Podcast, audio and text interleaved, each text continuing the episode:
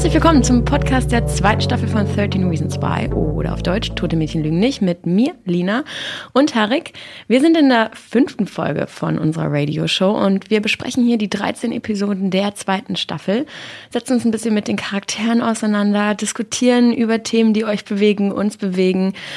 Ja, ganz wichtig, ich habe schon alles gesehen. Tarek noch nicht. Das heißt, er kommt immer mit seinen frischen Emotionen auf uns zu. Ich hatte schon ein bisschen Zeit, das Ganze zu äh, verdauen. Trotzdem natürlich ganz wichtig, wir wissen, nichts ist schlimmer als ein unangekündigter Spoiler. Das heißt, wenn wir spoilern, werden wir es euch natürlich vorher sagen. Ihr könnt also ganz entspannt unsere Folgen durchhören, müsst keine Angst haben. Wenn ihr beim Hören oder beim Binge-Watchen oder überhaupt so zwischendurch Lust habt, noch mehr über 13 Reasons Why, über die Charaktere, eure Gedanken zu diskutieren, dann könnt ihr das natürlich tun. Und zwar gibt's eine offizielle Facebook-Gruppe, die heißt 13 Reasons Why Netflix-Gruppe. Eine Seele, die wehtut, muss sich ausdrücken können. Braucht Raum, braucht äh, Freiheit, muss sich laut äußern können. Glaubst du, das stimmt? Auf jeden Fall. Ich glaube, das, was in einem steckt, so an Gefühlen, positiv wie negativ, mhm. das muss irgendwie raus. Weil ich glaube, wenn man Gefühle nicht rauslässt, dann äh, können sie einen kaputt machen. Aber das Problem ist halt einfach, dass wir, glaube ich, zu oft eben für unsere Gefühle auch ähm, gedisst, gemobbt oder ähm, ja, einfach nicht den Respekt bekommen, den man sich halt wünscht. Von daher kann ich das schon auch nachvollziehen, dass viele, viele Menschen äh, dazu neigen, Gefühle auch eher für sich zu behalten, weil halt Gefühl zeigen heißen kann, dass man als schwach oder wie auch immer dargestellt wird.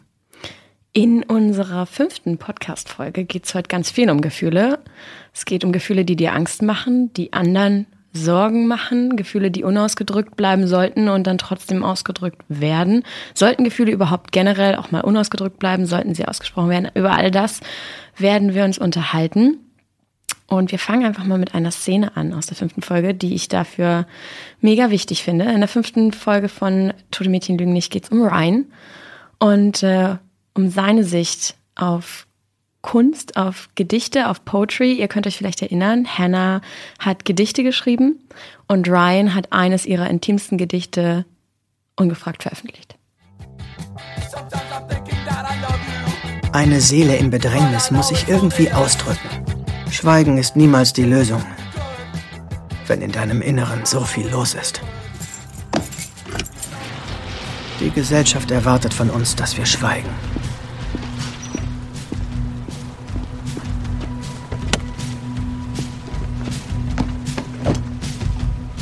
Und es ist eine gefährliche Sache, wenn in deinem Inneren so viel los ist und du es keinem mitteilen kannst.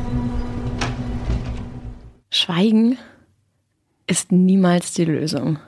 Und ich so, ja, Gott sei Dank sagt das mal einer.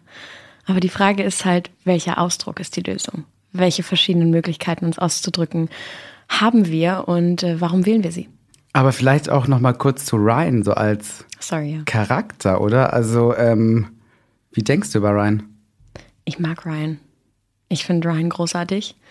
Ähm, und ich empfinde, das ist glaube ich auch immer so eine Frage, wenn man sagt, man findet jemanden großartig, ist der Charakter dann so wie man selbst und man sagt deswegen, man findet ihn großartig oder findet man ihn großartig, weil er Dinge kann, die man selber niemals könnte und bei mir ist es aber einfach so, dass ich so viel, was Ryan bewegt, verstehe und dass ich, auch wenn wir jetzt natürlich auch gleich darauf kommen werden, warum er seine Fehler hat und welche Fehler er gemacht hat, ich glaube, dass ich ähnliche Fehler gemacht hätte wie er. Nicht exakt so, nicht, äh, ich hätte nicht die, genau die gleichen Handlungen benutzt, ähm, aber dieses, dass du jemandem helfen willst und dass du ihn pusht, weil es für dich richtig war, gepusht zu werden, dass du das, was für dich richtig ist, auf andere projizierst und dich darin völlig verlierst, weil du glaubst, ich will dir doch nur helfen, das Gefühl kann ich sehr, sehr, sehr nachvollziehen. Ich mag Ryan irgendwie nicht.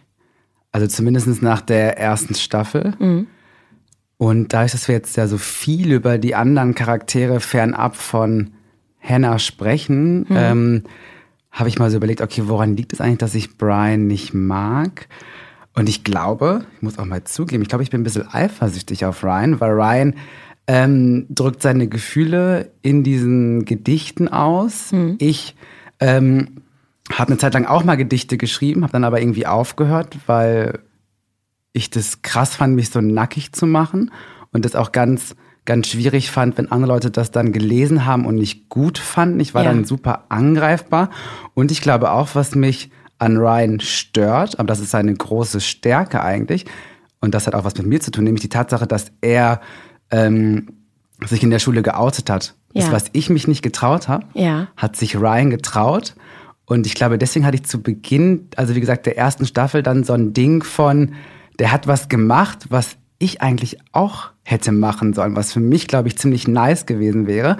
Und er hat sich geöffnet und es war ihm auch egal, ähm, was andere Schüler, Schülerinnen von ihm denken. Und das ist eigentlich, ist es ein krasser Daumen hoch, aber beim ersten Gucken der ersten Staffel war das für mich so ein Abwehrding erstmal, was ich krass finde, weil eigentlich ist er eigentlich wie so ein Vorbild für mich, aber ich mhm. wollte es gar nicht zulassen, weil ich dann selber gemerkt hätte, wie ängstlich oder verunsichert ich eigentlich war mit meinem Schwulsein damals, als ich zur Schule gegangen bin. Aber das ist ja oft so mit Charakteren, die schon an einem Ort sind oder an einem Punkt sind, an dem du noch nicht bist, an dem du aber gerne wärst, dass du die ablehnst, dass du die nicht so richtig zulässt, dass du oftmals dann das Gefühl hast, so wie, ja, ich gucke die ganze Zeit auf jemanden, der da so vor mir rennt und das, ah, das will ich überhaupt nicht. Und ich empfinde da eigentlich ähnlich ähm, wie du, was, was diese Charaktere betrifft. Mir geht es super oft so, dass wenn ich jemanden sehe, der sich ähm, als Charakter in der Serie so viel besser verhält als, als ich in der Situation, auf die ich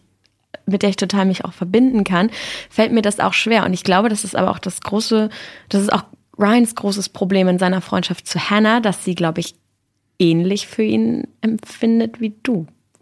Das ist meine persönliche ähm, Einschätzung, dass Hannah sich verrückterweise, glaube ich, fühlen die füreinander so. Also ich glaube, Ryan hat auch oft das Problem, dass er einfach eifersüchtig darauf ist, ähm, wie gut Hannah sich ausdrücken kann und dass sie Dinge sagen und schreiben kann, die er vielleicht nicht schreiben kann, aber gleichzeitig ist er mit seinem, er kann, er hat den Mut, tiefer in Dinge reinzugehen. Er, er versucht sie auch teilweise in die Richtung zu pushen, so geh tiefer in, die Dinge und, und in deiner Kunst und drück dich aus und sag, was du meinst und und versucht sie ähm, da zu empowern auf seine Art und Weise und ähm, ist aber so unendlich mutig. Und sie ist es halt noch nicht. Und ich glaube, das könnte, könnten ähnliche Gefühle sein, die ihr zusammen Hannah und du auf Ryan entwickelt. Aber glaubst du, dass Ryan ähm, das ähm, Gedicht aus der ersten Staffel mhm. von Hannah aus Eifersucht veröffentlicht hat? Also was ist deiner Meinung nach die Motivation für sein Verhalten? Also super schwieriges Thema, weil das ist ja auch so ein, so ein Dreh- und Angelpunkt. Warum hat er das eigentlich gemacht? Ähm, mein, als ich die erste Staffel zum allerersten Mal geguckt habe, war mein erster Impuls auch so dieses, wollte er ins reinwürgen? Was, ne? Warum hat er das gemacht? Weil es muss ihm ja klar sein, was, was das bedeutet für jemanden, dass dieser Safe Space, den man sich schafft, wenn man, wenn man Gedichte schreibt oder meinetwegen auch, wenn man ein Tumblr-Profil hat, wenn man überhaupt, ähm, in, bei mir war es immer so, dass ich nicht Gedichte, sondern Texte geschrieben habe.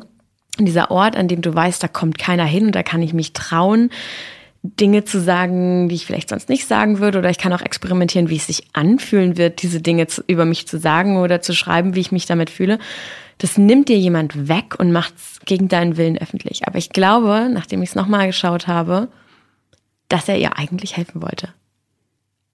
Aus seiner Sicht der Dinge. Ich glaube ja auch, dass es ein Ego-Trip war, weil er hatte diese, mhm. diese Zeitschrift, die er selber veröffentlicht hat. Ich glaube, es ging ihm auch so ein bisschen, so wie es jetzt mittlerweile den, den Leuten um Klicks geht im Internet für gewisse ja. Dinge, für ja. ähm, Daumen hoch zu generieren, somit auch ähm, sowas wie ein Ansehen zu bekommen, cool gefunden zu werden. Ich glaube, ihm ging es auch ganz krass darum, seine Zeitschrift irgendwie an die Schüler, Schülerinnen zu bringen. Und er hat da Henna, wie ich finde, ein bisschen für benutzt. Er wusste vielleicht, dass seine Gedichte niemals so diese Tiefe, niemals diese Verletzbarkeit und auch nicht diese diese Größe dann auch am Ende, weil Größe heißt ja auch über Schwächen reden ja, zu können, über ja. die Gefühle sprechen zu können. Ich glaube, er wusste, er kriegt es niemals so hin und hat Henna dann einfach, ähm, ja, einfach benutzt, um auch seine Zeitschrift da irgendwie ein bisschen, bisschen ähm, auf Vordermann zu, zu bringen. Ja, und er ist halt von dem ausgegangen, was für ihn richtig gewesen wäre in dem Moment. Also ich bin der Meinung, dass ähm, auch die Art und Weise, wie er Hannah helfen wollte, aus seinem Ego-Trip motiviert war aus diesem, naja, in der, in der einen Sekunde ist es noch so ein Geh tiefer, trau dich und in der nächsten Sekunde schwankt es in so ein herablassendes, meine Güte, stell dich nicht so an, natürlich bist du bereit. Aber wer ist er, das zu entscheiden? Also ähm, ich glaube, dass dieses Ich will dir nur helfen auf jeden Fall auch egoistisch motiviert war und ähm, sehr stark zu verknüpfen ist mit diesem Wunsch, ähm, ja, aus seiner, seiner verlegten Zeitung was Besonderes zu machen und Leute damit zu erreichen. Ja, auf jeden Fall. Ähm, ich finde es tatsächlich ganz, ganz spannend, dass wir irgendwie als als Teenager, ich glaube, bei uns hat so ziemlich jeder, also jeder hatte einen Tumblr-Account. Ähm, die anderen haben Gedichte geschrieben, andere haben Texte geschrieben. Ähm, jeder hatte irgendwie so seinen, seinen Platz, an dem er sich getraut hat für sich selbst, also in meiner Bubble. Ich will jetzt überhaupt nicht für die ganze Schule sprechen oder so, aber in meiner Bubble auf jeden Fall. Und ich hatte das auch. Und für mich war das unendlich wichtig, dass es diesen Ort gibt, an dem ich ähm, Emotionen ausprobiert habe. Also an dem ich mal wütend war, ohne dass es jemand hört und mich danach dafür verurteilen könnte, dass ich wütend war, an dem ich ganz doll verletzlich war, ohne dass es mir peinlich ist, dass danach jemand weiß, was mich traurig macht. Also ich habe wirklich mich komplett in alle Richtungen, in alle Emotionen, die es so gibt, ausprobiert. Und ich glaube, dass das so unendlich wichtig ist, dass ähm, Leute diese Plätze für sich finden, ganz egal, ich will jetzt gar nicht so auf Poetry gehen, weil nicht jeder fährt auf, auf Gedichte ab oder so oder, oder kann da irgendwas drinne finden, aber dass jeder von uns irgendwo, und es ist auch überhaupt keine Frage des Alters, weil man kann das auch wieder verlernen, Plätze hat, wo er in sich gehen kann, sich traut, mutig mit sich selbst zu sein und diese Möglichkeit hat, ehrlich zu sich zu sein, weil ich glaube, dass ganz, ganz viele Leute vor allen Dingen deswegen Schmerz und Unsicherheit empfinden oder Unzufriedenheit empfinden, weil sie das nicht mehr zulassen können, weil sie auch ähm, Angst davor haben, ähm, so tief in sich reinzugehen. Und ich finde es super gut, das zu üben ja, wie gesagt, also wenn ich dir meinen Tumblr-Account zeigen würde, von damals, als ich irgendwie 16 war und den angefangen habe, dann würde man jetzt auch sagen, okay, zutiefst verstörend wahrscheinlich, was war da eigentlich los mit dir? Und das habe ich dann aber auch immer wieder ähm, über mich selbst gedacht. Also wenn ich dann zwei Wochen später mal hochgescrollt habe und alte Sachen gelesen habe, habe ich gelernt, dass das, was ich in dem Moment sage, fühle oder schreibe, super roh ist, da ist und dass ich das fühle, aber ich habe auch gelernt, dass die Dinge vorbeigehen, dass man mit Distanz raufgucken kann und dann kommst du in so eine Balance mit dir selbst. Und ich stelle mir die ganze Zeit vor, mir hätte das jemand weggenommen. Ich stelle mir die ganze Zeit vor, dieser Tumblr wäre aufgeflogen. Irgendjemand hätte meinen Benutzernamen rausgefunden und es wäre an der Schule rumgegangen und die Leute hätten darüber gelacht. Auf jeden Fall hätten sie darüber gelacht. Weil rückblickend betrachtet ist vieles davon so weißt du, du, wenn du in einem Moment den schrecklichsten Liebeskummer der Welt hast, dann glaubst du, der geht nie wieder weg. Und das, ich bin da, weil ich mich so sicher gefühlt habe, bin da voll reingegangen. Ich habe das fast schon, ne, diesen Liebeskummer zelebriert und danach ähm, überstanden. Und wenn mir das, wenn das jemand öffentlich gemacht hätte, das wäre schlimmer als nackt in der Schule zu sitzen gewesen. Ich hätte mich so bloßgestellt, das hätte mich auch so verängstigt, das noch mal zu tun. Und ähm, das war für mich so ein Moment, als Hannah das passiert ist, habe ich mich daran erinnert gefühlt und gedacht, oh, ganz ehrlich, Ryan, du hast keine Ahnung, was du da gerade kaputt gemacht hast. Man hat aber irgendwie trotzdem auch so ein Gefühl, auch wenn man weiß, dass man die eigenen Geheimnisse, die eigenen Gefühle ähm, auf eine gewisse Art und Weise auch bei sich behalten möchte. Weil mhm. ich meine, Tumblr ist ja eigentlich was wie ein modernes Tagebuch. Ja. Ne? ja als ich jung war, gab es Tagebücher, Zettel, Stifte. Ähm, und ähm, also man macht das so für sich natürlich auch, man will da irgendwie was loslassen und trotzdem haben wir doch, glaube ich, alle auch dieses Gefühl oder diesen Wunsch, wissen zu wollen, was bei den anderen drin steht. Mhm. Ne? Also das, was Ryan gemacht hat, was komplett falsch ist natürlich, so die, die Gedanken von jemandem anderen zu nehmen und dann ungefragt zu veröffentlichen. Ähm, diesen Drang danach, das Bedürfnis zu wissen, was sind die Geheimnisse der anderen, haben wir, glaube ich, alle irgendwie. Ich weiß halt zum Beispiel, ich, ich fand es mega spannend, das Tagebuch meiner Schwester zu lesen. Oh, die das, echt, du warst die Person, ich, die das gemacht hat. Ich war hat. so ein Kind. Ähm, und ähm, ja, ich habe auch, ich habe äh, den Schlüssel gesucht. Ich habe auch manchmal mit ein bisschen mehr Gewalt aufgebrochen. Also ich hatte dieses, diesen Wunsch zu wissen zu wollen, was bei meiner Schwester in ihrer Gedankenwelt halt abgeht. Ne? Damit will ich nicht entschuldigen, was Ryan gemacht hat, aber irgendwie wissen wir ja alle, wir haben unsere eigenen Gefühle mhm. und wir tun alles dafür, die bei uns zu behalten. Aber wenn es um die anderen geht, sind wir ziemlich heiß darauf, herauszubekommen, was denn die Secrets von den anderen sind und die, ähm, ja, die Gefühle, die Ängste und die Sorgen. Ich meine, ich glaube, dass der Unterschied ist vielleicht bei, bei zum Beispiel diesen, sagen wir mal, du schreibst ein Tagebuch, das ist ja eher ein bisschen wie so ein Bericht, wie habe ich mich gefühlt, wie war das? Aber wenn du dich, wenn du dir diese Metaebene suchst, vielleicht, wie gesagt, Poetry, bei mir waren es einfach diese Tumblr-Bilder auch ganz oft, Quotes aus irgendwelchen Serien oder so, ne?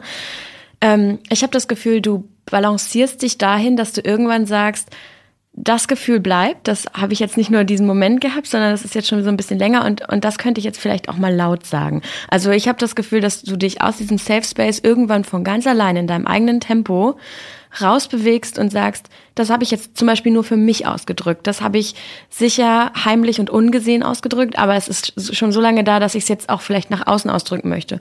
Und dieser Satz von Ryan, so dieses, ähm, wenn, wenn eine, eine Seele bedrängt wird, dann muss sie sich ausdrücken und Schweigen ist, Schweigen ist niemals die Lösung. Ja, ich stehe da total hinter. Ich bin so, Schweigen ist niemals die Lösung, aber dass er festlegt, wie Ausdruck passiert, das ist halt auch nicht die Lösung, weil er sagt ähm, über sich selbst, wenn du so viele Gedanken in deinem Kopf hast, die ganze Zeit bei dir selbst bist, dass sie dich irre machen, dann musst du sie laut aussprechen. Das hat ihm geholfen. Aber ich glaube zum Beispiel Hannah war noch lange nicht an dem Punkt, dass sie ähm, das, was sie dort gefühlt hat, auch tatsächlich so in so ausgesprochene Fakten, die dann auch nicht mehr aus dem Raum zu nehmen sind, ne, ähm, sagen wollte. Und das war für mich auch zum Beispiel ganz oft so diese, dieser Moment, dass ich gedacht habe, wenn ich, ich will mir sicher sein, dass ich das fühle, wenn ich es laut sage, weil es steht dann auch direkt erstmal im Raum, wenn ich es laut sage. Und sie hat es ja auch einfach gemacht. Wenn Ja. sie den Wunsch gehabt Ja. hätte, Ja. ihre Gedanken, ihr Gedicht zu veröffentlichen, hätte es Hannah einfach gemacht. Sie hat es nicht gemacht, ergo, also ähm, wollte sie es nicht. Ja, das stimmt. Und ähm, ich glaube, man sagt ja ganz oft ein guter Freund, ähm, weil wenn man so auf die Freundschaft zwischen Ryan und Hannah geht, ein guter Freund sagt dir nicht immer das, was du hören willst, sondern manchmal das, was du hören musst oder das, was du brauchst. Aber Ryan hat sich in dem Moment gedacht, ich sage dir jetzt oder ich tue jetzt für dich, was ich gebraucht hätte. Und ähm, das, wir haben eben schon darüber gesprochen, das kommt sicherlich von einem Ego-Trip so ein bisschen, aber ich, ich finde auch einfach so, dass das, wenn wir einander helfen wollen, oft das Problem ist, dass wir dann darüber nachdenken, was uns helfen würde. Und ja, den anderen dann, und ich bin so eine Person, das muss ich ganz offen zugeben, dass ich dann ganz oft mich so hilflos fühle und dann möchte ich gerne helfen und muss mich dann aber auch irgendwie zurücknehmen und sagen, okay, schluck mal dein Ego runter, willst du gerade helfen? Oder willst du dich wie jemand fühlen, der hilft? Weil es ist ja auch ein schönes Gefühl, jemandem zu helfen, ne? Und ziehst hier eigentlich gerade nur so dein eigenes Ding durch und verlierst die Person, der du helfen möchtest, völlig aus den Augen. Und ich glaube, das hat Ryan zu einem Teil auch getan. Ohne ihn jetzt zu sehr zu entschuldigen. Also wie gesagt, er war auch von seinem Ego auf jeden Fall ähm, sehr gepusht. Aber ich glaube, dass der Gedanke auch da war bei ihm. Und ich fand diesen Satz, ähm, den er in einer zweiten Szene, die wir uns jetzt angucken, sagen und auf den wir dann eingehen können, hoffentlich, ähm, so heftig. Da geht es nämlich darum, da kommt die nächste Ebene dazu. Wie gehen denn Menschen, die distanzierter sind, dam- damit um, wenn sie die rohen, völlig unzensierten Gedanken und Gefühle von, an, von Teenagern lesen, Lehrer oder Eltern, wie gehen die damit um? Und vor allen Dingen auch, warum versteckt man es vor denen? Aber wie es in der Highschool fast immer der Fall ist, machen wir uns über das lustig, was wir nicht verstehen. Und das haben die Kids der Liberty mit Hannah getan. Und was ist mit dem Lehrkörper? Ich meine, hat sich da niemand besorgt über den Inhalt des Gedichts geäußert? Es wurde einfach nur im Unterricht von Mrs. Cusack vorgelesen. Das war alles. Also hat niemand in der Schule diesen offenkundigen Hilfeschrei des anonymen Autors thematisiert oder sie nach dem Autor gefragt? Nein, das hat niemand ernst genommen. Aber das tun sie sowieso selten. Dieser Satz, ähm, nein, sie haben das nicht ernst genommen, aber das tun sie ja eh nie. Also jetzt mal so frei nachgesprochen. Der hat bei mir so gesessen. Und über den habe ich jetzt super lange nachgedacht, auch als ich mich so jetzt auf unsere Folge heute vorbereitet habe. Und habe mich gefragt, naja, sehr, das ist sehr anklagend. Und das ist auch wahr, aber warum ist das so wahr? Und ich glaube, es ist so schwer. Und wir sind so mitten im Thema und man sucht so ein bisschen nach Worten, weil, also ich suche, glaube ich, nach Worten, weil ich beide Seiten verstehen kann. Weil ich weiß, wie das ist, wenn du was, du fühlst was roh und in dem Moment ist es so intensiv für dich und du lässt es dann zum Beispiel in einem Gedicht oder so, du lässt es alles raus. Jedes verzweifelte, intensive Gefühl von dir lässt du raus. Nehmen wir mal an, du liest es einen Tag später und denkst, "Puh, da äh, war ich gestern aber echt low. Das habe ich selbst jetzt noch, wenn ich Artikel schreibe, dass ich sie manchmal einen Tag später lese und mir denke, wow, ja, jetzt nochmal mit einer anderen auch Stimmung drauf geguckt und einer anderen Emotion geht es zu stark in eine Richtung. Aber trotzdem darf man hier nicht vergessen, dieses Gefühl war da. Und ich glaube, dass du als Elternteil ohne dass ich mich jetzt in die Rolle reinversetzen könnte, weil ich einfach keins bin. Aber vielleicht auch als Lehrer, überhaupt als Person, die das alles schon durchgemacht hat. Liebeskummer und Unsicherheit und, und das erste Mal sich völlig verzweifelt fühlen oder so. Man weiß halt einfach, dass es wieder besser wird. Aber wenn man von diesem Place kommt, wo man sagt, naja, ich weiß ja, dass es wieder besser wird, ist es vielleicht auch so, dass man das, wie Ryan anklagt, einfach nicht ernst genug nimmt. Aber vielleicht auch aus, einem, aus einer Perspektive, in der man sich denkt, ich lass dir jetzt, dass du dich so fühlst. Ich pack das jetzt gar nicht an, weil du fühlst es ja in dem Moment tatsächlich so. Aber ich weiß ja schon, dass es wieder besser wird. Und ich glaube, es ist so schwer, die Balance zu finden zwischen einem, zwischen einem Ausdruck von jemandem, der so unbeschützt und so, so roh und so nackt ist, den irgendwie vorsichtig und zu, zu behandeln, wenn man davon Kenntnis erlangt, ne? Und ihn ernst zu nehmen. Das ist super schwer. Ich glaube eh, dass ähm, gerade junge Menschen von Erwachsenen ganz oft einfach nicht ernst genommen werden. Mhm. In ganz, ganz vielen Momenten. Und ganz besonders, wenn es so um die eigenen Gefühle geht. Es wird immer gesagt, naja, bist halt gerade in der Pubertät, du bist halt noch jung, was weißt du überhaupt, was weißt du überhaupt von Liebe? Was für ein Scheiß. Was weißt du von Freundschaft? Und man denkt sich so, hey, ich durchlebe das gerade, ich habe gerade Liebeskummer, also ich glaube, ich kenne mich gerade schon ganz gut aus, worum es gerade geht. Und ich glaube, das ist so ein bisschen das Ding, dass ähm, erwachsene Lehrer, Eltern ganz oft vergessen auch, wie sie sich selber mal gefühlt haben, weil sie das nur noch so aus so einer erwachsenen Perspektive sich angucken, das Problem von Liebeskummer oder von, ähm, von einer Beziehung oder allgemein, ähm, was Liebe bedeutet. Und das ist, ich glaube, man verliert so Dinge mit zu den Augen zu betrachten, wie man sie halt mit 16, 17 betrachtet hat. Und da ist dann einfach der Liebeskummer auch vielleicht nach einer dreitägigen oder dreiwöchigen Beziehung, wo jemand jetzt äh, als Erwachsener sagen will, naja, das ist doch keine richtige Liebe, das waren doch nur drei Tage oder drei Wochen. Nein, in dem Moment ist es der krasseste Schmerz, den man, den man auszuhalten hat, weil man ja auch gar keine Vergleiche hat man war ja vielleicht noch keine fünf Jahre mit jemandem zusammen. Also woher soll man wissen, dass es A besser wird ähm, und äh, dass es auch anders geht? Und das heißt, da würde ich mir schon auch wünschen, dass äh, Lehrer, Eltern ähm, sich da nochmal, also nochmal zurückgehen, so, was hat das mit mir damals eigentlich gemacht? Und dann halt auch nochmal einen ganz anderen Zugang zu finden. Und dann allein die Tatsache, dass diese Lehrerin äh, diesen, dieses Gedicht von einer Person, der ja. es ganz offensichtlich richtig, richtig scheiße geht, die ähm, ja, die gerade echt Probleme hat, das dann irgendwie vor einer Klasse komplett vorzulesen, gar nicht zu schnallen, dass es jetzt vielleicht mal darum gehen sollte, herauszufinden, wer das ist. Ich meine, ähm, die Schule wusste ja, dass Ryan diese Zeitschrift publiziert. Das heißt, mhm. da hätte man ja mal eins und eins zusammenzählen können, mal hingehen können, pass mal auf, Ryan, was, wer ist denn das? Und dann hätte man ja gucken können, wie Ryan darauf reagiert, um dann herauszubekommen, wer halt diese Person ist. Und es, darum ging es ja gar nicht. Und es wurde dann wieder vor allen Schüler, Schülerinnen wurde dieses Gedicht irgendwie vorgetragen und es war wieder ein neuer Moment für Hannah, wo sie absolut die Kontrolle von hat, wo es nicht mehr darum ging, was sie eigentlich will, was sie sich wünscht. Und es war wieder eine Grenzüberschreitung, die dann ähm, mit zu dem Puzzlestück einfach gehört, der dazu geführt hat, dass Hannah sich umgebracht hat. Ich, ich würde gar nicht mal so sehr sagen, dass ähm, das eine Sache des Alters ist. Ich zum Beispiel glaube jedes Mal noch, dass der Liebeskummer nicht vorbeigeht. Ohne Witz, ich habe jetzt mittlerweile erlebt, dass es vorbeigeht, ja. Aber jedes Mal, wenn ich drin bin, habe ich das Gefühl, es geht dieses Mal auf jeden Fall nicht vorbei. Es tut jedes Mal genauso weh. Und ähm, ich glaube, dass der Grund, warum man bei vielen Emotionen einfach nicht mehr so nah rankommt, die ist, dass man sie schon lange nicht mehr hatte egal auf welcher Ebene, egal ob zwischen uns eine riesen Altersspanne liegt oder ob zum Beispiel du seit fünf Jahren in einer glücklichen Beziehung bist und ich struggle halt jeden Monat aufs Neue. Also, ne, da können wir gleich alt sein und können trotzdem diese Riesenkluft zwischen uns haben, dass wir einander nicht verstehen, dass wir nicht empathisch genug sind. Aber gleichzeitig, selbst wenn du empathisch bist, ist das super schwer. Ich habe zum Beispiel meine wirklich in der Schule genau die Situation gehabt. Mein, meine Freundin hat mir ihren Hefter ausgeliehen. Ich habe äh, irgendwie, ich war krank, glaube ich, und musste nacharbeiten. Und in dem Hefter hatte sie aber so karierte Blätter drin und da hat sie ähm, auch Texte geschrieben. Und ich habe die dann gelesen Und weil ich erst so dachte, hä, was ist denn das? Hm, keine Ahnung.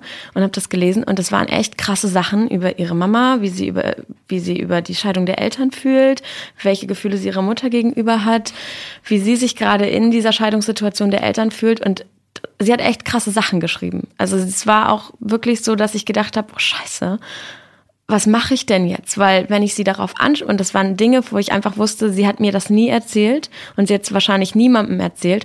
Und wenn ich sie jetzt darauf anspreche, dann dann will sie es mir ja vielleicht immer noch nicht erzählen und dann ist es für ihr vielleicht schrecklich unangenehm und sie zieht sich total von mir zurück. Da hatte ich mega Angst vor, da habe ich mich nicht getraut, sie anzusprechen. Und wir waren damals 16 und gleichzeitig habe ich aber auch gedacht, aber ich muss was sagen. Ich will einfach nicht, dass sie, dass sie sich so einsam fühlt. Ich will einfach, ähm, ich will ihr irgendwie helfen und ich glaube manchmal, und das habe ich mir damals schon gedacht, besteht Hilfe darin, dass du jemandem einfach nur sagst, du bist übrigens nicht alleine und ich glaube, es ist auch ein guter Ansatz zu sagen, manchmal braucht man mehrere Anläufe, anstatt so wie Ryan einen zu heftigen. Also hätte er es vielleicht vier, fünf Mal probiert, vorsichtig und Hannah ihr, ihr Tempo gelassen, wäre es was anderes gewesen, als so krass zu pushen und jemanden so durchdrücken zu wollen in, in diese Richtung, die man als Lösung empfindet. Und bei mir war es dann wirklich so, dass ich abgewartet habe und dass ich dann schon immer so ein bisschen versucht habe hinzuleiten, wie geht's dir denn und wie ist es jetzt, dass dein Dad ausgezogen ist und wie fühlst du dich mit deiner Mom? Und irgendwann hat sie so ein bisschen was davon erzählt und dann habe ich halt auch gesagt, ich will dich jetzt nicht drängen, aber ich bin auf jeden Fall immer da, um, um dir zuzuhören. Und ähm, es ist jetzt alles Ewigkeiten her ähm, und wir haben auch keinen Kontakt mehr oder so. Ähm, aber ich das war für mich damals eine riesen Zerreißprobe, weil am liebsten hätte ich zu ihr gesagt, ich habe das gelesen und ich mache mir krass dolle Sorgen um dich. Aber ich war damals schon so weit, dass ich gedacht habe, na ja, aber das sind ja auch Momentaufnahmen, das sind ja auch so Ausrisse. Und das meine ich so. Man, ich glaube, es ist so schwer, die Balance zu finden zwischen, und auch wie es, wie es bei Hannah einfach in diesem Gedicht war, ist das jetzt ein Ausriss? Aber welches Gefühl steckt dahinter? Also ähm, ist alles, was man, was man schreibt, was ich vielleicht auch total heftig ne, durchliest, jemand, der Liebeskummer hat und davon schreibt, der wird es sehr, sehr, sehr intensiv tun. Ähm, ist es wirklich so, dass man sagen kann, naja, das kühlt sich alles ja noch runter? Oder muss man sagen, ja, aber dahinter ist ein Gefühl und das muss man ernst nehmen? Und ich glaube, es ist super schwer, an dieses Gefühl, das dahinter ist, zu kommen.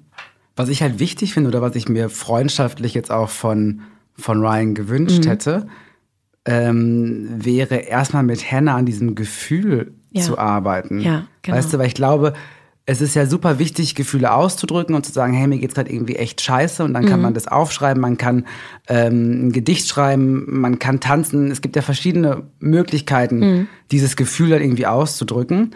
Ähm, aber wichtig ist es, glaube ich, gerade wenn es dann um so eine Veröffentlichung geht, wenn es ja. darum geht, dieses Gefühl, was ich habe, zu teilen, mhm. hätte ich mir als Hannah ähm, einen Freund gewünscht oder, oder eine Freundin, die mit mir erstmal, wie gesagt, dieses Gefühl durchgehen. Also mir helfen aus dieser Traurigkeit, aus dieser Ziellosigkeit oder was auch immer mich damals ähm, irgendwie fertig gemacht hätte, dass man erstmal ähm, den Weg gemeinsam geht, einem dort zu helfen, mhm. weil ich merke das auch, wenn ich Texte schreibe und es geht um etwas Aktuelles, was mir gerade, was mich verletzt hat, oder wenn es gerade so um Rassismusgeschichten geht, dann kann ich ganz also ganz oft will ich die auch noch gar nicht öffentlich ja, teilen. Ja. Ich will erstmal das mit mir selber handeln, mhm. also das Problem wie auch immer versuchen zu lösen. Und dann bin ich auch bereit, ähm, das Gefühl mit anderen zu teilen, also auch meine Wut, meine Traurigkeit. Aber erstmal finde ich, hat das Gefühl ja auch was, was Intimes. Und ja. ähm, Ryan hätte, wie gesagt, mit ihr, also er hätte ihr helfen können, so aus diesem ja, aus, aus diesen destruktiven, traurigen, depressiven Gedanken rauszukommen. Und dann wäre Hannah vielleicht auch bereit gewesen, das halt dann auch mit anderen zu teilen. Ja, ja, das glaube ich auch. Und er hat sie in, in, dem, in der Hinsicht dann einfach, also er hat sie völlig überfordert mit ihren eigenen Gefühlen, die sie ja selbst schon völlig überfordern. Und ähm, ich glaube, auf der anderen Seite ist es auch so wichtig, dass wenn du es dann laut sagst, dass man dir dann trotzdem noch Raum lässt. Also ist auch wieder was, wo ich so, mich so einfach so selbst rein versetzen konnte. Ich habe irgendwann auch mal, ähm, das ist gar nicht so lange her, zu einer Freundin wirklich heulend am Telefon gesagt, ich kann nicht mehr, okay? Ich kann nicht mehr, ich kann kein Stück mehr weiter, ich habe nichts mehr zu geben, ich bin ausgebrannt, ich will nicht mehr und ich mag nicht mehr.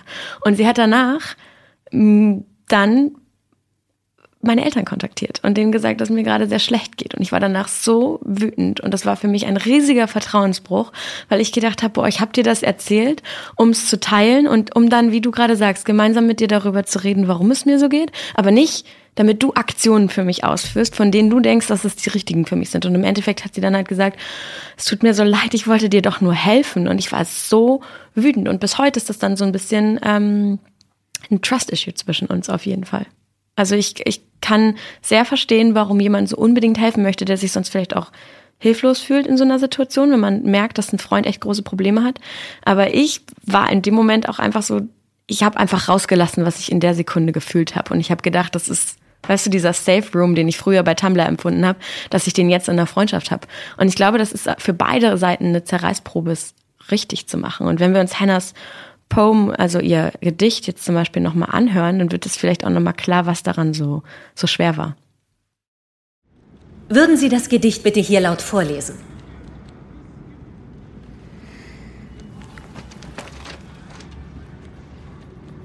O verbotene Frucht, so sauer, so süß. Ich wurde aus dem Garten verbannt und ich glaube nicht, dass er mir fehlen wird. Und doch will ich noch ein Bissen. Dieser Stimmungsumschwung, das ist gut. Die Metaphern sind offensichtlich, aber es hat etwas Allgemeingültiges. Ich frage mich. Sorry, sprich weiter. Ich wollte sagen, ich frage mich bloß, ob du nicht etwas mehr in die Tiefe gehen solltest. Wolltest du nicht noch eins vorlesen? Ich. Ja. Ja. Es- Ich. Ich weiß, es wirkt albern, aber die Handyausregel hat einen sehr guten. Justin Foley? Echt jetzt? Bist du. Sekunde. Heilige Scheiße. Er ist eine verbotene Frucht. Nein, wir schreiben uns nur manchmal Nachrichten Ihr schreibt Nachrichten. und telefonieren hin und wieder ein bisschen. Seit wann? Ich weiß nicht, er hat mich damals angeschrieben und sich entschuldigt und am nächsten Tag wieder und irgendwann habe ich aufgehört, ihn zu ignorieren. Und es hat sich gut angefühlt zu wissen, dass die Sache nicht so ausgegangen ist, wie die Leute es vermuten. Wa- Du hast mir doch gerade gesagt, ich soll mehr in die Tiefe gehen. Aber doch nicht bei ihm. Du hast selbst gesagt, er hätte dich ruiniert. Ich weiß.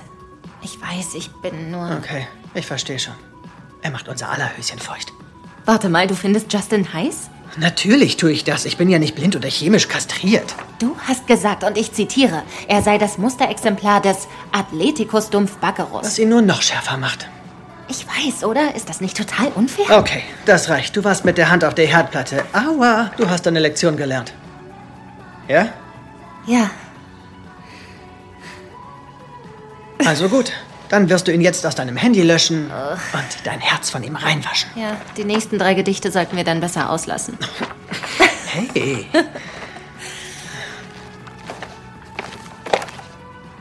Es war ein Lächeln ganz am Anfang. Die Art, wie es dir ein leichtes schien, so glücklich zu sein. Dieses Lächeln, ich wünschte, ich hätte es nie gesehen. Hör auf. Und wissen Sie, um wen es in diesem Gedicht geht, Ryan? Einspruch, Hörensagen. Urheber der Aussage nicht verfügbar, Euer Ehren. Zugelassen. Und von wem handelt dieses Gedicht, Ryan? Ich weiß es nicht. Und dann hat er nicht gesagt, um wen es geht im Ge Gedicht.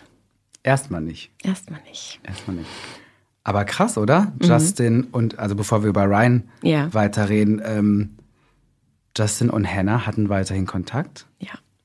Da war ich auch erstmal so, Ja, da habe ich auch geschluckt. wow.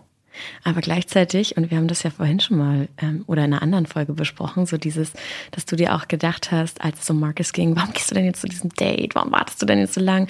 Und gleichzeitig denkt man sich auch so, warum hast du denn mit dem Typen noch Kontakt? Aber ähm, ganz ehrlich, ich hätte mit dem Typen wohl auch noch Kontakt. Ich nehme mich da nicht raus.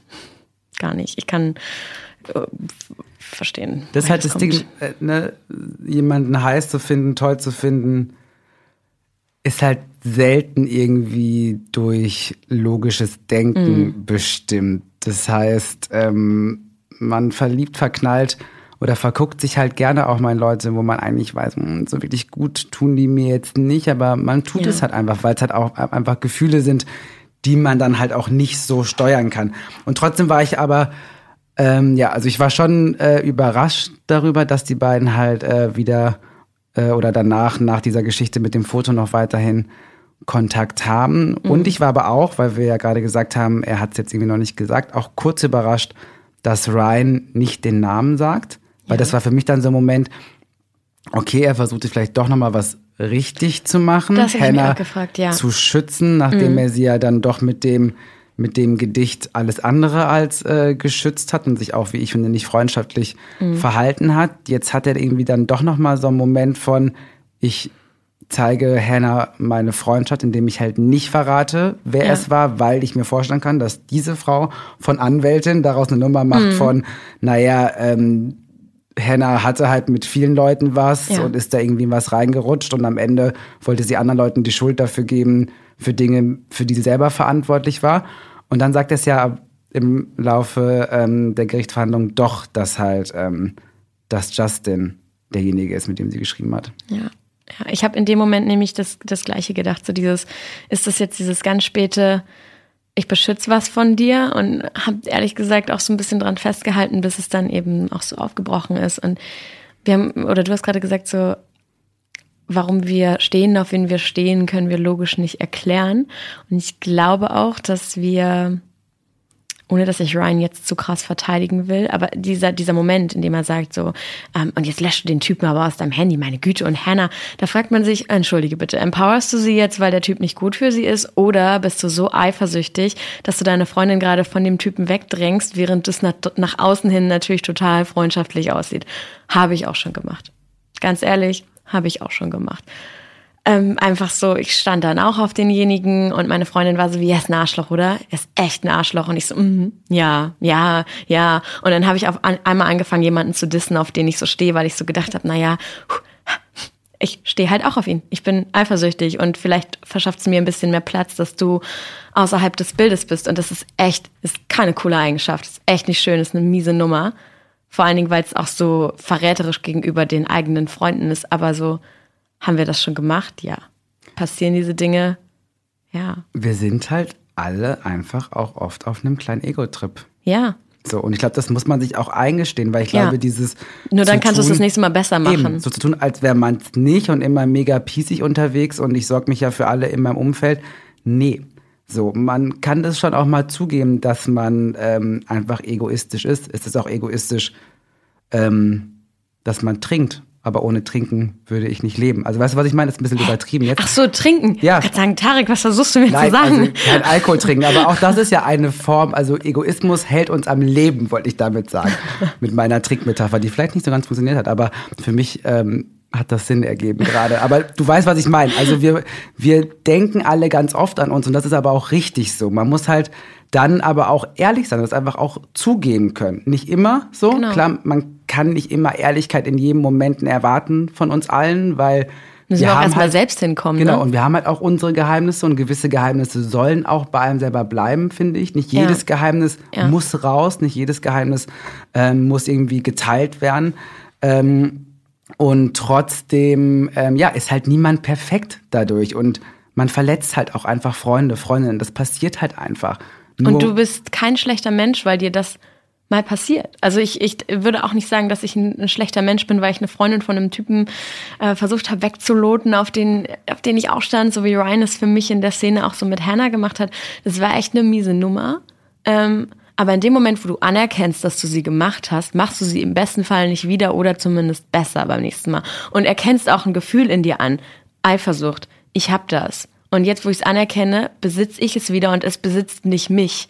Und ich kann mich vielleicht auch so ein bisschen davon befreien. Also ich glaube, so zu definieren, warum wir fühlen, wie wir fühlen, ist oftmals ganz, ganz wichtig. Und uns dann selbst dafür auch zu vergeben, das zu üben. Und gerade bei Eifersucht geht's ganz oft gar nicht um deine Freundin in dem Falle oder Nee. um den Typen. Es geht bei Eifersucht ganz oft um sich selbst. Ja. Genüge ich dich? Bin ich nicht hübsch genug? Bin ich nicht toll genug? Warum will er mich nicht, sondern sie oder ihn? Also man stellt da so ganz, ganz viele Fragen an sich selbst eigentlich, Mhm. wenn es um Eifersucht geht. Ähm, und dann ist es halt einfach wichtig, sich halt diesen Fragen zu stellen. Ja, ich bin eine ziemlich coole Nummer, auch wenn mich XY nicht heiß findet, sondern eher Ja. auf keine Ahnung, wen steht, sondern ähm, dass man dann echt auch bei sich bleibt und nicht Eifersucht immer als etwas ja hinstellt, was so von außen kommt, sondern Eifersucht hat ganz viel damit zu tun, wie man sich halt selber wahrnimmt und wie sehr man sich halt selber liebt und Selbstliebe ist keine einfache Sache, Ja. aber fängt halt auch bei so welchen Dingen an wie Eifersucht auch zuzulassen und das mhm. nicht immer so vor sich wegzuschieben, sondern sich halt dann auch die Frage zu stellen, okay, warum habe ich's? Ich hab's, weil ich das Gefühl habe, dass ich selber nicht toll genug bin. Und daran kann man arbeiten. Ja, so lieb, lieb zu den Emotionen zu sein, die man in sich hat, ähm, oder, oder auch die Ängste oder Sehnsüchte zu haben, die man in sich hat um dann mit denen arbeiten zu können, anstatt immer zu sagen, nee, habe ich nicht, nee, habe ich nicht. Und so diese Angst, und ich glaube, das ist auch im Moment in der eigentlich so wichtigen Positivity-Bewegung ähm, so ein Ding, dass wir uns nicht mehr trauen, die negativen Sachen zuzulassen, weil das würde ja bedeuten, als wenn ich positiv sind und das wiederum würde bedeuten, ah, wie, wo stehe ich eigentlich als Mensch, dass man Angst davor hat, diese negativen Dinge zuzulassen und vielleicht auch Angst davor hat, in einer Welt, in der alle unendlich verknüpft miteinander sind, auch zu sagen, weil ich glaube, das ist bei, bei Ryan ein Problem, zu sagen, ich bin halt einsam. Ich bin auch eifersüchtig, weil ich einsam bin. Es ist gar nicht mal so sehr der Typ, den ich will, weil er macht ihn ja sogar irgendwie runter und sagt dann, naja, aber trotzdem ist er heiß und man denkt sich so, come on, Ryan, geht es, geht, geht es hier wirklich so sehr um Justin? Oder geht es darum, dass du einsam bist und dass du auch einfach gerne wieder einen Crush auf jemanden hättest, eine Verbindung zu jemanden hättest? Und bevor wir das diskutieren, gucken wir uns einfach die Szene an, die dazu sehr gut passt. Manchmal fange ich an, mir vorzustellen, dass alle Antworten auf diesen ausgerissenen Seiten stehen. Oh, das, ähm, ich glaube nicht, dass es so ist. ähm, ich, ich schätze, das waren nur Fehlversuche oder Dinge, die sie sich aus Scham nicht mal selbst eingestehen wollte. Wieso hat sie den Kontakt zu Justin gehalten? Einsamkeit. Die kann heftig sein in unserem Alter. Nicht nur in eurem Alter.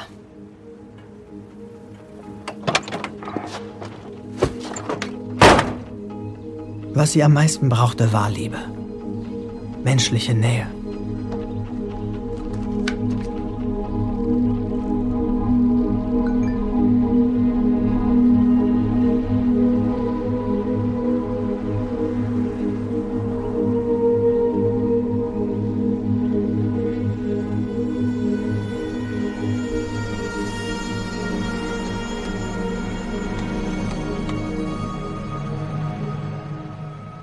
Glaube, in, de, in dem Moment, ähm, wenn man, wenn man Ryan dazu hört, wie er einfach sagt, wir alle brauchen menschliche Nähe. Hannah hat am meisten Liebe gebraucht und Einsamkeit kann einen fertig machen. Das war auch wieder einer der Momente, wo ich gedacht habe, ja, da bin ich völlig bei dir, weil ich glaube, nichts kann den, den Menschen tatsächlich so zermürben wie das Gefühl, einsam zu sein. Weil man kann auch einsam sein, während man nicht allein ist. Während man eigentlich ganz viele Leute um sich rum hat. Und ich glaube, dass dass wir zum Beispiel aktuell ja alle gar nicht mehr so wirklich alleine sind, im Sinne von mit uns allein. Also das muss man fast schon erzwingen, da muss man fast schon Social Detox oder irgendwie sowas machen, weil eigentlich bist du den ganzen Tag verbunden. Du bist den ganzen Tag connected, du kriegst die ganze Zeit mit, was andere tun. Vorher waren es irgendwie Facebook, Twitter, ähm, irgendwelche Instagram-Postings, mittlerweile durch Snapchat und die Stories, es ist alles, es ist eine Live-Verbindung. Du hast eine Live-Schalte zu unzähligen Menschen und trotzdem hat man das Gefühl, dass die Leute einsamer sind als je zuvor oder, oder male ich dazu schwarz? Ich weiß gar nicht, also wenn du das so persönlich empfindest, ich finde halt einfach, was sich ja schon geändert hat, ist die Art und Weise, wie wir versuchen, Einsamkeit äh, wegzubekommen. Ja, ja. Nicht im Sinne von, ich lasse mich auf etwas ein mhm. im Real Life, obwohl ich den Begriff Real Life so beschissen finde, weil es off offline, online ist für mich eine ja, Welt so. ne? Es gibt nicht diese Trennung, aber es gibt einfach eine, die wir halt irgendwie von unseren Rechnern und Computern leben äh, und von unseren Handys und ähm, gerade so diese App-Geschichte, die ja, ähm, die ja Ryan macht, also zu versuchen, Einsamkeit, die man irgendwie spürt durch Datings, durch Leute, die man irgendwie dann digital on online-mäßig kennenlernt, ähm, dieses Gefühl von Einsamkeit dadurch irgendwie wegzubekommen, das finde ich ein bisschen schwierig, weil wonach schaut denn Ryan da? Er guckt sich halt Bilder an. Also mhm. wie gesagt, alle sollen Tindern bis zum geht nicht mehr. Ich muss ganz ehrlich sagen, ich bin beim, bei Tinder raus. Ich finde es krass, ähm, Leute ähm, nur anhand von Bildern ja. Quasi ähm, sich zu überlegen, ob ich die Person jetzt cool finde oder nicht. Ja. Weil, also bevor jemand nicht drei Sätze gesagt hat, kann ich gar nicht, also ich persönlich, ne, kann ich gar nicht ja. wissen, ob ich diese Person heiß finde, weil es geht doch so viel um Charakter oder wie jemand auftritt oder ob ich irgendwie eine Connection, also so eine wirklich geistige bisschen ESO-mäßig jetzt, aber so, so, so eine geistige Verbindung zu jemandem spüren. Und dann ist es mir doch eigentlich total egal, ob die Person irgendwie groß oder klein, dick oder dünn ist. Natürlich habe ich auch ein Schema an Menschen, die ich jetzt äußerlich heiß finde, aber ich merke, wie schnell ich davon wegkomme, wenn ich mit jemandem eigentlich ins Gespräch komme. Und ähm, trotzdem haben wir dieses Bedürfnis danach, irgendwie unsere, un, un, unsere Einsamkeit durch gewisse Apps, durch gewisse, also durch die Art und Weise, wie wir uns Social Media mäßig auch inszenieren, ja. dass irgendwie damit ja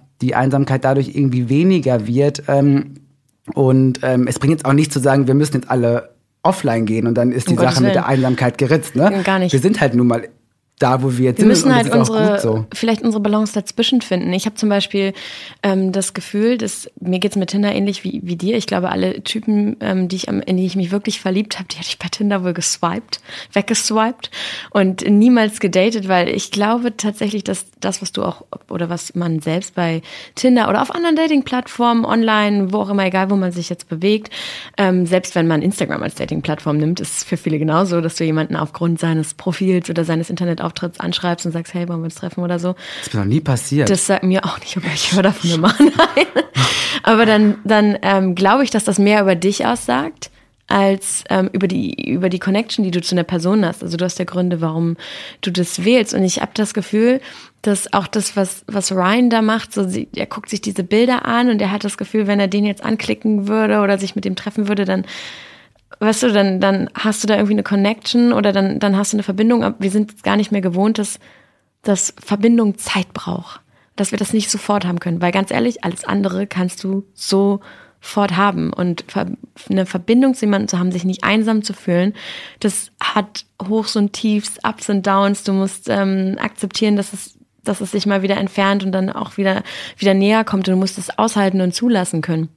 Und äh, das muss man üben. Und sorry, aber das haben wir alle irgendwie so ein bisschen verlernt, glaube ich. Ohne dass ich das jetzt schwarz malen will. Aber ich merke das an mir selber ganz oft, dass ich dann denke, ach, ich, oh, ne, ich hätte jetzt so, so gerne einfach ein tolles Date. Aber du hast ja nicht ein tolles Date, in dem du jemanden auswählst und sagst so, und wir treffen uns jetzt. Sondern da gehört viel, viel mehr dazu. Ich merke aber auch, wie Freunde, Freundinnen ähm, sich auch immer schneller verlieben, habe ich das Gefühl. Ja. Also wie gesagt. Aber verlieben sie sich wirklich? Genau, und ich denke mir einfach nur mhm. so, naja, man findet sich halt jetzt nicht komplett scheiße. Ne? Ja. Und dann hängt man irgendwie, also man ist so durch dieses man weiß ja eh auch schon ziemlich viel von einer Person, die man mhm. ähm, im Netz vielleicht kennenlernt. Ja, also es ja. gibt ja gewisse ähm, Stalking-Tools, die wir alle, Kennen. die wir alle mittlerweile besitzen, um halt herauszufinden, ob die Person, die ich irgendwie ganz süß finde, wirklich so süß ist, wie ich mir das ja. gerade einbilde, anstatt einfach mal zu sagen, hey, lass doch mal treffen, ne?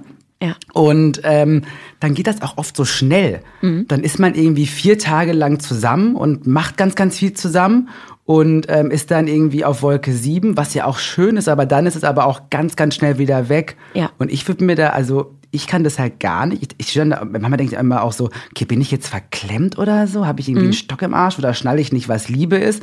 Ähm, und ähm, merke aber dann, wie schnell dann aber auch diese ganze Blase, die man sich dann auch aufgebaut hat, durch auch diese Selbstinszenierung, durch dieses, man gibt sich halt auch einfach auch ein bisschen geiler, als man selber ist im Internet. Das machen wir alle. Ja. Und das ist auch vollkommen in Ordnung. Ähm, weil man ja auch gerne gemocht werden möchte. Das ist auch gar kein, also ne, das, das haben wir alle ja irgendwie in uns. Aber so was dann, wenn es dann so um Partner, Partnerinnensuche geht, kann das halt schwierig werden, wenn man halt einfach da so ein Bild von sich aufbaut, was halt mit sich selber nicht mehr ganz so viel zu tun hat. Oder wenn man mit, mit, mit Leuten schreibt. Mhm. Sind ja alle mega eloquent, sind mega witzig. Zeit dreimal deine Reference so, zu. Und dann trifft man sich mit der Person, dann denkt man sich so, hm, wo ist das alles hin? Ja. ja. Du baust dir ja aber auch was auf. Du, du hast diese Bilder von der Person und du schaust dir das alles an und du baust dir so ein Bild von jemandem auf, das vielleicht gar nicht existiert. Und manchmal habe ich das Gefühl, um uns selber davor zu schützen, dass sich jemand so entzaubert, knallt man ineinander, dann saugt man diese Nähe, das, die Euphorie des Verliebtseins und das ganze Schöne auf. Und in dem Moment, wo es anfängt zu bröckeln, bricht man es wieder auf, weil weg. man Ciao. kann mit der an, mit den mit dem nächsten, den man sich irgendwie bunt ausmalt, diese tollen fünf Tage ja auch wieder haben. Und das ist für mich auch übrigens überhaupt gar keine Frage des Alters, so, weil wir irgendwie jetzt eine Tinder-Generation so Mitte 20 sind. Das ist einfach so dieses, du, du hast die Möglichkeit, dir Menschen online einfach zusammenzubasteln, so wie sie möglicherweise gar nicht sind. Und das davor sind wir alle nicht gefeit. Und, und wir selber steuern ja auch, wie, wie andere uns wahrnehmen. Also zum Beispiel so Thema ähm, Non-Menschen oder überhaupt, ich habe das Gefühl, alles, was wir online posten, posten wir immer auch mit einer Zweitaussage, die zwischen den, zwischen den Zeilen steht. Und davor ist, glaube ich, einfach, ich glaube, davor ist niemand gefeit. Also wenn du gerade, wenn jemand gerade mit dir Schluss gemacht hast, äh, hat und du dem zeigen willst, dass du stark bist, dann postest du wahrscheinlich relativ viel in eine Richtung, die dich stark aussehen lässt und lässt bloß nicht zu, dass es dir schlecht geht. Aber wenn du noch möchtest, dass derjenige sieht, wie sehr du leidest, dann gehst du eher in die Richtung. Ich meine, das hat ja einen Grund, warum ich mittlerweile weiß, ob ähm, meine Nachbarin, mit der ich auf Social Media, der, der ich bei Instagram folge, ob die gerade getrennt ist oder nicht. Ich, ich könnte es ablesen an ihrem Profil. Da brauchst du nicht mal Stalker sein. Das, das, das geht ganz einfach. Und ähm, dieses, dieser Ausdruck von uns zwischen den Zeilen, das ist einfach, ähm, glaube ich, aber auch was, da habe ich mir viel Gedanken neulich auch tatsächlich mit, mit Freunden drüber gemacht, weil wir in, in das Thema reingekommen sind, wie wir uns ausdrücken online, warum wir uns so ausdrücken. Und dann meinte eine Freundin so, ja, aber immer so dieses Ganze, wenn du merkst, dass jemand mit dem anderen Streit hat, dann irgendwie basht man sich auf Twitter und man denkt sich so, hm, das ging jetzt aber in, in die Richtung. Oder so diese, diese Facebook-Postings, das neue, hey, suche eine Wohnung dort und dort ist das neue getrennt, Beziehungsstatus Single. Du weißt einfach, wenn jemand jetzt eine Wohnung sucht, oh, die haben vorher zusammen gewohnt. Das hat wohl Gründe. Und dann meinte sie so, ja, aber warum machen das Leute? Das ist doch auch so bescheuert. Warum, ähm, warum schreiben, schreiben Leute irgendwie so diese, diese, diese Texte oder Statements, die ganz klar an jemanden gerichtet sind? Warum richten sie das nicht an die Person persönlich? Warum machen sie das so halb anonym im Internet? Und ich meinte dann so, das machen wir doch alle, weil sie meinte, das ist super unreif und super kindisch. Und ich so, sorry, aber das machen wir irgendwie alle, weil für uns ist das ja auch ein Ventil in dem Moment vielleicht so ein bisschen, ähm, das uns immer zur Verfügung steht. Super schwer, ein Ventil nicht zu benutzen, das dir zur Verfügung steht, oder? Voll. Und am Ende geht es doch einfach darum, wie wir mit unseren Geheimnissen oder unseren Statusen oder mit unseren Vorstellungen, Ideen, wie wir damit umgehen wollen. Es gibt einfach Leute, die tragen alles auf dem Herzen, also mhm. müssen alles sofort rauslassen. Das sind dann wahrscheinlich auch eher Leute, die dann auch gerne ein bisschen mehr von sich posten. Ja. Ich würde zum Beispiel niemals posten, ob ich in einer Beziehung ja. bin oder nicht. Ähm, aber nur weil ich das nicht mache, heißt es nicht, dass wenn es ähm, äh, die Stefanie macht, dass es dann nicht genauso in Ordnung ist. Und am ja. Ende geht es doch darum zu gucken, okay, wer bin ich, ähm, wie viel will ich von mir selber preisgeben, im Privaten, wie jetzt auch auf meinen Social-Media-Kanälen und einfach das auch so zu akzeptieren. Und auch dann wäre es einfach auch nice gewesen, wenn zum Beispiel ähm, Ryan es akzeptiert hätte, dass Hannah eben nicht ihr genau. Gedicht veröffentlichen möchte, genau. obwohl er es vielleicht gemacht hätte. Richtig diese, diese Akzeptanz zu finden, dass Menschen in diesen Dingen völlig unterschiedlich sind. Und trotzdem, das ist natürlich jetzt meine Wunschvorstellung, denke ich mir immer so, hey, es ist okay, dass die einen in völlig egal welcher Ausdrucksform nach außen transportieren, wie sie sich gerade fühlen dann natürlich auch riskieren, falsch verstanden zu werden. Es ist genauso okay, dass andere sagen, ich möchte das nicht, ich möchte das für mich behalten. Ja, ich habe diese Dinge aufgeschrieben oder ich fühle das oder ich habe es im Kopf, aber ich will es einfach nicht teilen, weil das es gehört nur mir. Und dass man diese Grenzen akzeptiert und dass man aber, wenn man zum Beispiel jemand ist, der sehr, sehr viel teilt, der sehr viel mit allem, was man so hat, nach außen geht und das aber auch immer so vielleicht in diese, in diese Masse reinstreut, in online reinstreut, sich irgendwann durchaus wirklich mal hinterfragen muss, warum investiere ich gerade so viel da rein, mich gegenüber einer Masse auszudrücken und kann mich aber gegenüber der eigentlichen Person nicht ausdrücken. Also klar, irgendwann kommst du an den Punkt, wo du dich das wirklich mal fragen musst. Ähm, warum? Und ich habe das Gefühl, das ist ein Trend geworden oder in meiner Bubble. Einfach, ich bleib mal bei mir. In meiner Bubble ist es ein Trend geworden, dass Leute sich eher in das Allgemeine ausdrücken, anstatt wirklich so in dieses One-on-One -on -one mit anderen Personen zu gehen. Und irgendwann habe ich dann mal so mehr oder weniger so hingesagt, so, ey, sorry, aber würdest du dich so sehr, und jetzt trenne ich es leider, Online- und Offline-Leben, würdest du dich so sehr um deine Offline-Freunde kümmern, wie du dich darum kümmerst, deine Online-Leute ähm, irgendwie äh, in den News zu behalten, was bei dir so passiert, dann müsstest du nicht vor deinem Handy sitzen und in einem Instagram Live-Chat heulen, sondern es wäre vielleicht jemand neben dir, der dir wirklich zuhört. Und da war ich halt super sauer und habe das halt jemandem an den Kopf geworfen und meinte so, ey, du kümmerst dich so sehr darum, wie andere dich sehen und wie sie dich finden sollen und du bist so sehr beschäftigt damit, dich irgendwie auszudrücken, dass du vergisst zu kommunizieren mit den Leuten, die doch längst schon da sind. Am Ende ist nichts nicer, wie ich finde, wenn man face to face, so wie wir beide, ja. über gewisse Dinge spricht, sich austauscht und ähm, ja, somit ja auch lernt und nochmal irgendwie Dinge auch durch eine andere Perspektive sieht. Das Auf jeden geht Fall. online schwierig, finde ich. Ja, das, ich finde auch, das, das funktioniert nicht, nicht so wirklich, aber ich glaube, der Grund, warum viele dann trotzdem sagen, hm, ich gebe meine Gedanken lieber online, an, anstatt dass ich sie irgendwie mit privat ähm, bespreche, ist halt die, du kannst sie online natürlich steuern. Und du kannst dementsprechend auch, wenn du sagst, oh, das größte Bedürfnis, was ich gerade habe, ist Bestätigung. Ich fühle mich nämlich einsam und ich möchte jetzt gerne von jemandem bestätigt werden. Das ist ja das gleiche Thema wie mit dem Dating gerade. Das geht ganz einfach, so Zuckerguss drauf zu machen und das kurz für sich zu bekommen und dann irgendwie auch wieder aufzubrechen und beim nächsten zu haben.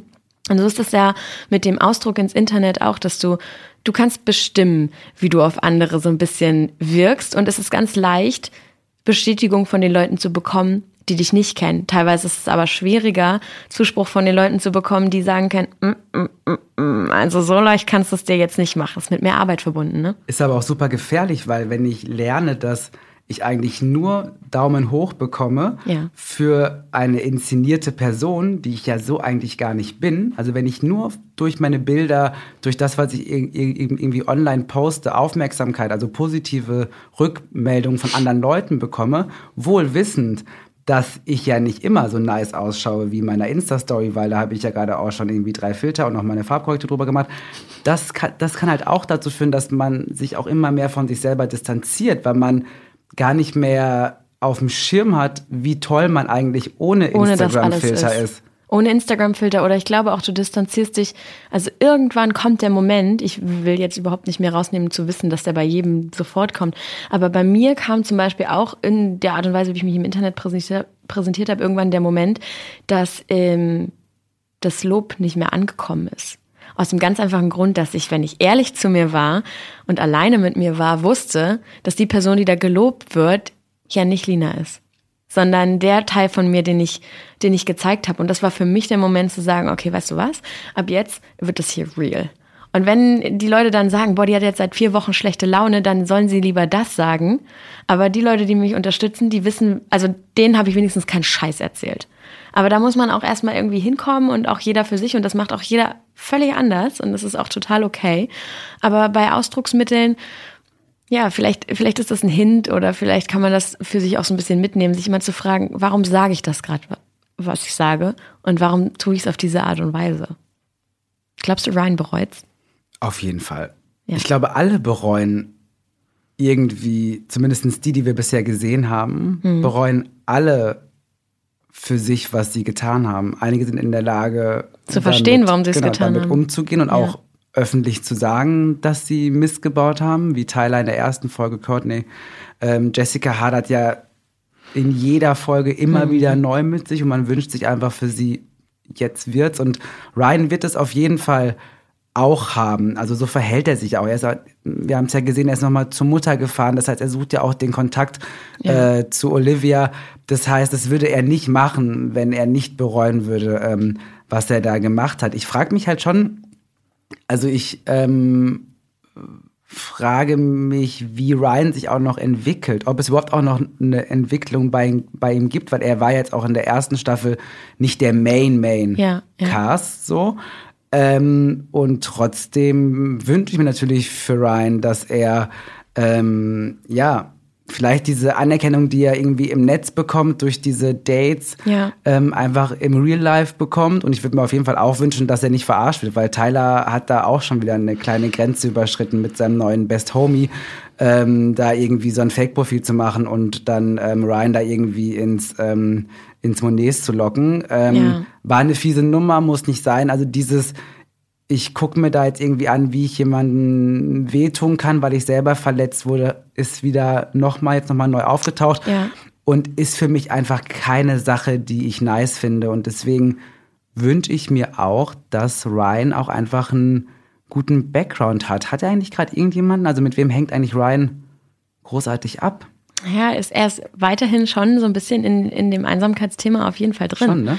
Ja, und ich glaube, das ist das, was ich mir so für Ryan wünsche, dass er ähm, sich daran nicht verliert, dass er nicht aus den Gründen, aus denen er vielleicht vorher Fehler gemacht hat, es, es zirkelt ja alles immer so ein bisschen zurück darauf, dass er einsam ist, dass er gerne, dass er gerne mehr Connection zu anderen Menschen hätte und, und gerne einfach näher an anderen Leuten dran wäre, dass er, dass er den richtigen Ausgang, ohne dass ich jetzt sagen will, welcher das für ihn ist, findet, aber dass er sich nicht davon so definieren lässt, weil ähm, das ist ein schlimmes Gefühl, wenn du das Gefühl hast, dass du definiert davon bist, dass du eh am Ende irgendwie immer derjenige bist, der allein zurückbleibt.